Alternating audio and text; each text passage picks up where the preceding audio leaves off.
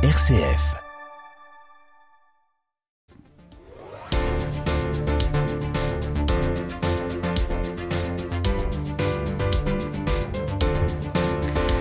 Comme chaque année, le mois d'octobre est consacré à la sensibilisation au dépistage du cancer du sein. Bonsoir, docteur Audrey Maillet. Bonsoir. Merci d'être dans ce studio oncologue au centre régional Oscar Lambré à Lille. Pourquoi, en 2023, en France, est-ce qu'on a encore besoin de sensibilisation? Effectivement, c'est vraiment euh, euh, l'occasion euh, en ce mois d'octobre de rappeler l'importance du dépistage. Effectivement, moins d'une patiente sur deux participe actuellement au dépistage organisé du cancer du sein. Donc, il faut profiter évidemment, on le fait toute l'année, mais profiter plus encore de ce mois de sensibilisation pour en rappeler l'importance et l'importance Si le cancer est détecté plus tôt, est-ce que, est-ce que je sais pas, la prise en charge, la survie, qu'est-ce que ça change? Mais le, fait de pouvoir euh, euh, diagnostiquer plus précocement euh, un, cancer du sein bah, permet de donner de meilleures chances de, guérison et avec des traitements qui peuvent être également moins lourds. Mmh. Des traitements moins lourds puisque forcément le, le cancer ne sera pas développé. en quoi ça consiste le dépistage du cancer du sein? Toutes les euh, patients de 50 à 74 ans euh, relèvent euh, d'une surveillance mammographique tous les deux ans. elles, sont, elles reçoivent une sollicitation pour prendre rendez-vous auprès d'un cabinet de, radiologie. Ça veut dire qu'à partir de 50 ans, toutes les femmes en France ont reçu un, mot? Effectivement, et malheureusement, moins d'une sur deux donne suite.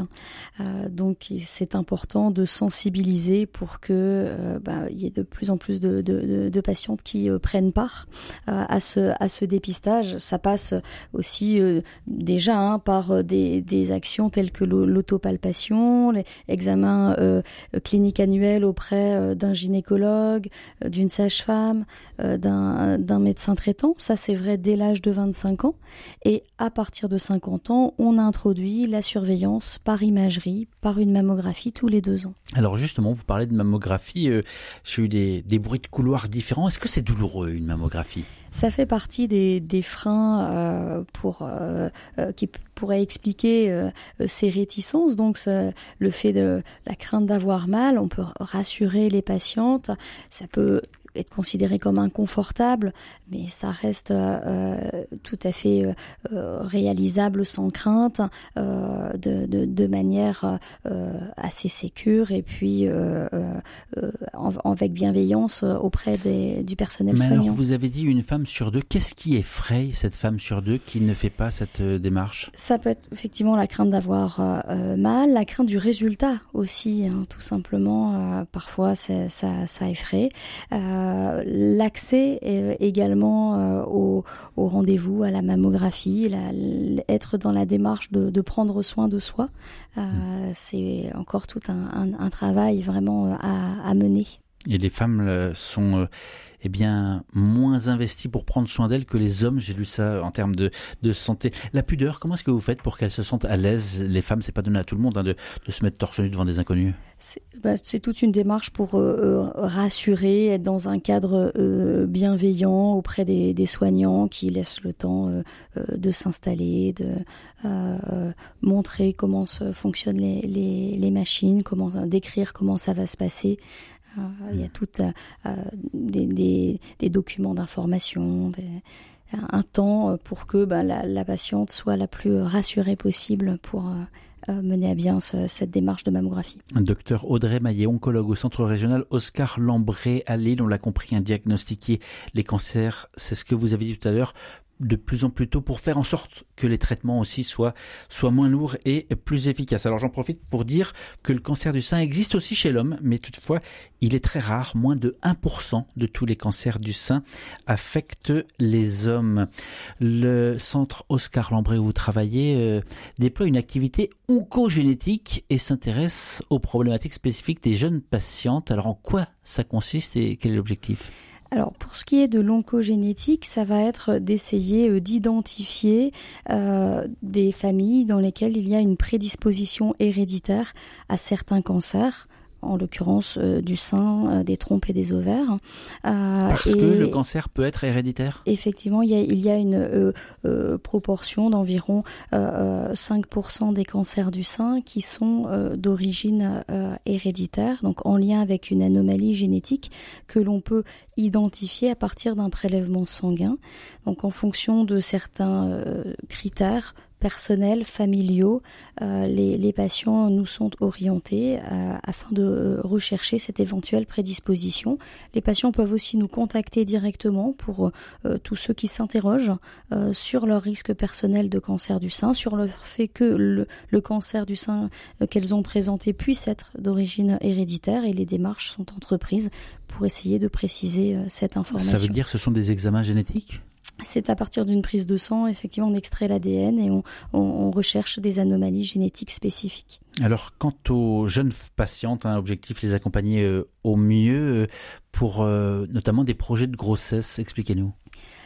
Euh, on, sait que euh, environ 7% des cancers du sein surviennent chez des femmes de moins de 40 ans. Ça représente euh, à peu près 3000 patientes par an en France. Un certain nombre d'entre elles n'auront pas mené à bien leur projet de parentalité. et donc pour ces patientes, dont on sait que la majorité vont recevoir un traitement par chimiothérapie ou une hormonothérapie, on sait que ça pourra impacter euh, leur euh, fonction ovarienne et leur capacité à, plus tard à concevoir euh, un enfant. Donc c'est dangereux d'avoir une, une grossesse après un cancer? Non, pas du tout. ça, ça, ça a été également montré. Après un cancer du sein bien traité, le fait d'avoir une grossesse à distance du traitement du cancer ne majore pas le risque de récidive.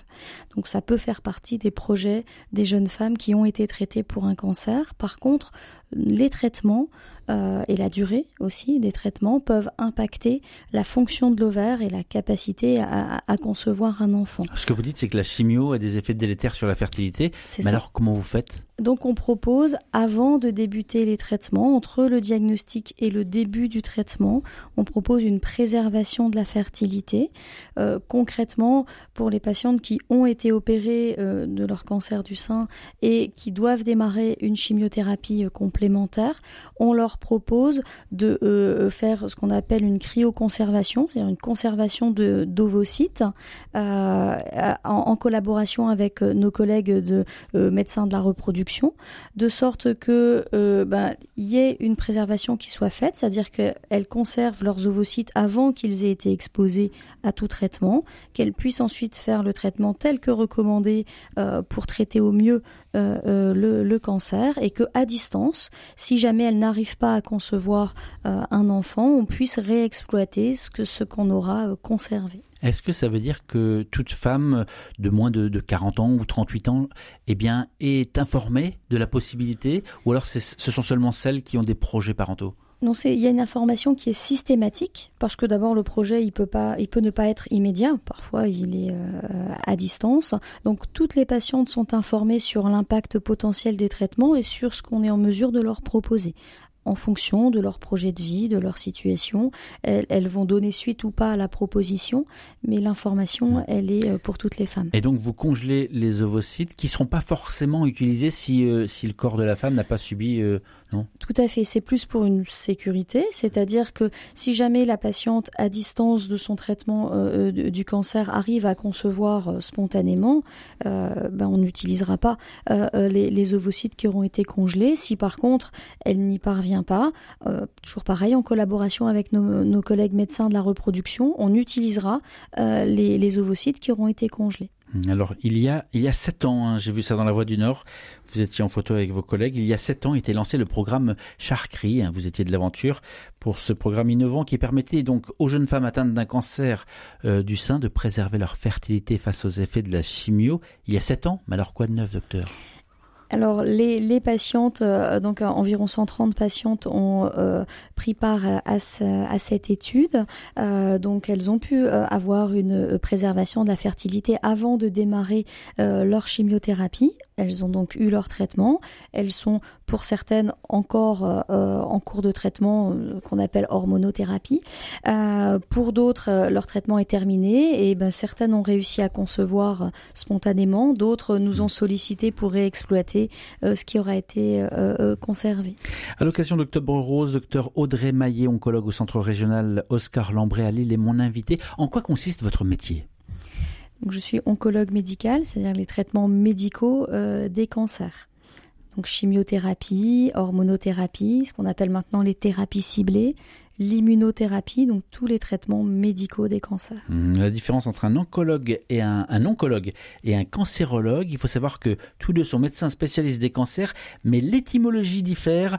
L'oncologie dérive de la racine grecque onco, qui signifie masse ou tumeur, alors que la cancérologie, ça vient du latin cancri, qui veut dire crabe, et c'est d'ailleurs Hippocrate qui le premier à comparer le crabe, le cancer à un crabe, par analogie à l'aspect des tumeurs du sein avec cet animal lorsqu'elle s'étend de la peau. Ça ressemble vraiment à un crabe Non, pas tout à fait. D'accord, donc Hippocrate, il y a, quelques, quelques siècles, 5e, 6e avant Jésus-Christ, euh, c'est un peu planté sur cette question précise.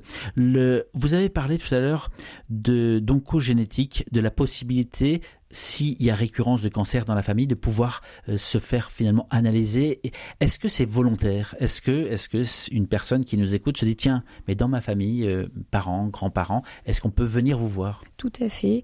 Euh, les, patients, les personnes, même sans, sans être atteints de cancer, qui s'interrogent sur la possibilité d'une prédisposition chez eux ou au sein de leur, de leur famille, peuvent prendre contact auprès de notre secrétariat oncogénétique auprès du centre Oscar Lambré à travers le, le, site internet pour nous contacter et qu'on puisse faire le point sur les antécédents personnels, familiaux et établir ensemble s'il y a lieu d'aller plus loin dans, dans, cette démarche oncogénétique. À propos du cancer du sein, quels sont les facteurs aggravants et qui sont les personnes à risque? Alors, le, les anomalies génétiques euh, euh, prédisposantes, effectivement, c'est le, facteur de risque euh, principal pour donc chez, les patients concernés. Hein, le fait d'avoir une anomalie génétique donne une prédisposition importante qui justifie une surveillance spécifique. mais on sait que le principal facteur de risque de cancer du sein, c'est l'âge. 80% hein, euh, des cancers du sein surviennent après 50 ans. D'où l'importance d'initier euh, le, dépistage à partir de cet âge-là. La médiane de survenue est à peu près autour de 64 ans euh, et le, vieillissement de la, population va, engendrer une augmentation du, nombre de cancers du sein de manière proportionnelle et on estime que d'ici au 2030 il y aura une augmentation de 17% du nombre de, cancers du sein. Les cancers du sein qui représentent aujourd'hui 33%, 1 sur 3 des cancers euh, féminins. Comment anticiper, se prémunir? Alors, il y a euh, cette euh, surveillance auquel il faut prendre part. On sait également qu'il peut y avoir un impact du mode de vie avec la, sédentarité, le surpoids. Euh, et un degré moindre la consommation d'alcool et de tabac qui sont également euh, des, facteurs de risque sur lesquels euh, on peut influer. Le, je ne sais pas si vous avez bonne mémoire, le 25 mai 2012, est-ce que vous vous souvenez de, du lieu où vous étiez? Je pense avoir une idée, oui, la, la, mairie de Cambrai. Vous aviez reçu la médaille de la ville de, Cambrai des mains du, maire. À l'époque, il tarissait pas d'éloges à votre sujet. Hein. Il avait salué, je cite, hein, le courage, la ténacité, la grande humanité que vous transmettez chaque jour auprès de vos patients. Euh. depuis quand est-ce que vous vouliez être médecin? Depuis toute petite, depuis 3, 3 ou 4 ans. C'est ça. C'est ce qu'il est dit aussi dans, dans l'article qui, qui, reflète cette, cette remise de, de, médaille. Pourquoi vouloir à tout prix devenir médecin? Euh, cette, euh, ce, ce, souhait de, de, rendre service, de soigner, euh, d'aider les, les, autres, oui. Et si vous regardez dans le rétro, ça correspond à vos attentes? Oui, hmm. tout à fait. Les, les sacrifices, les efforts qui, qui ont permis d'y arriver? C'est certain que c'est un parcours qui est pas forcément euh, euh simple, euh, mais dans le, le, quotidien, il y a une certaine satisfaction du, du, métier qu'on fait, du service qu'on rend aux patients, de, de, cette démarche aussi toujours d'amélioration, de recherche pour pour toujours essayer de faire plus. Et, ça, c'est oui, c'est une vraie une vraie satisfaction. Mais pourtant, vous êtes aussi au contact avec des, des histoires qui parfois sont alors il y a aussi des belles histoires, mais euh, parfois elles sont difficiles. Comment vous faites pour, pour continuer, pour, eh bien, pour garder cette flamme? Euh, on est toujours dans le, lien euh, avec avec le patient. Il y a aussi le, fait de travailler en équipe au sein aussi d'un euh, d'un établissement où on, on, est euh, sur la pluridisciplinarité, sur le fait qu'on peut on puisse également euh, bah, s'appuyer sur les autres, partager partager ses expériences et, et, ça c'est mmh. quelque chose d'important. Vous entretenez quel genre de rapport avec les, les patientes que vous suivez, que vous rencontrez? On, on, essaye évidemment toujours d'être dans, dans, la bienveillance, d'expliquer, de, de, communiquer, même quand les, les, les informations sont difficiles. Hein, Justement, quand ça touche, euh, quand ça touche à l'intime, en fait, à la, au vital, euh, j'imagine que les relations sont un peu particulières, non? Bah, il faut euh, toujours être euh, s'assurer de la compréhension, euh, laisser le temps aussi parfois aux patients bah, de, digérer l'ensemble des annonces et puis essayer toujours de d'accompagner donc avec tout le, le, parcours de soins ou qu'on essaye toujours de personnaliser pour prendre en compte l'ensemble des des, des, des souhaits de, de, de la patiente, de ses particularités aussi, qu'elle puisse être personnel, familial, professionnel pour certaines, euh, pour que euh, son parcours de soins euh, bah, soit le plus adapté à sa pathologie bien sûr, mais aussi à ce qu'elle est elle et à ses, ses, souhaits, ses projets de vie. Bien, si celles et ceux qui nous entendent pouvez comprendre justement cette, particularité du, rapport personnel et surtout du parcours de soins personnalisé. Vous avez raison de le souligner parce que c'est aussi finalement une des, orientations nouvelles depuis ces dernières années euh, pour convaincre donc les, les femmes de venir euh, participer à, cette, euh, à ce dépistage d'une manière simple. Si quelqu'un nous écoute et dit bon allez, je vais franchir le pas, c'est pas si simple. Qu'est-ce qu'il faut faire? Prendre rendez-vous, euh, téléphoner, prendre Doctolib Comment ça marche? Alors, il y a les, toutes les patientes de 50 à 74 ans qui reçoivent une sollicitation avec euh, donc la liste des, des, cabinets de radiologie agréés. et à ce moment-là, la patiente peut aller prendre peut prendre rendez-vous auprès d'un de, ces cabinets de, de, radiologie.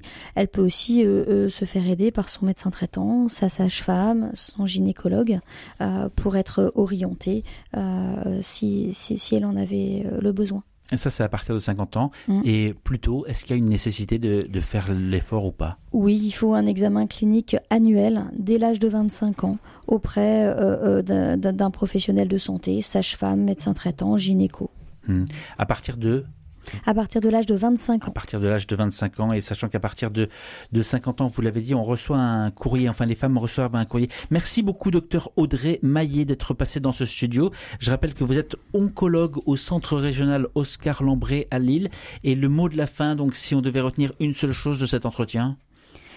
Il faut prendre part au dépistage organisé, prendre soin de soi et ça hmm. en fait partie. Et ça en fait partie à l'occasion de ce mois de sensibilisation au dépistage du cancer du sein, le mois d'octobre, octobre rose.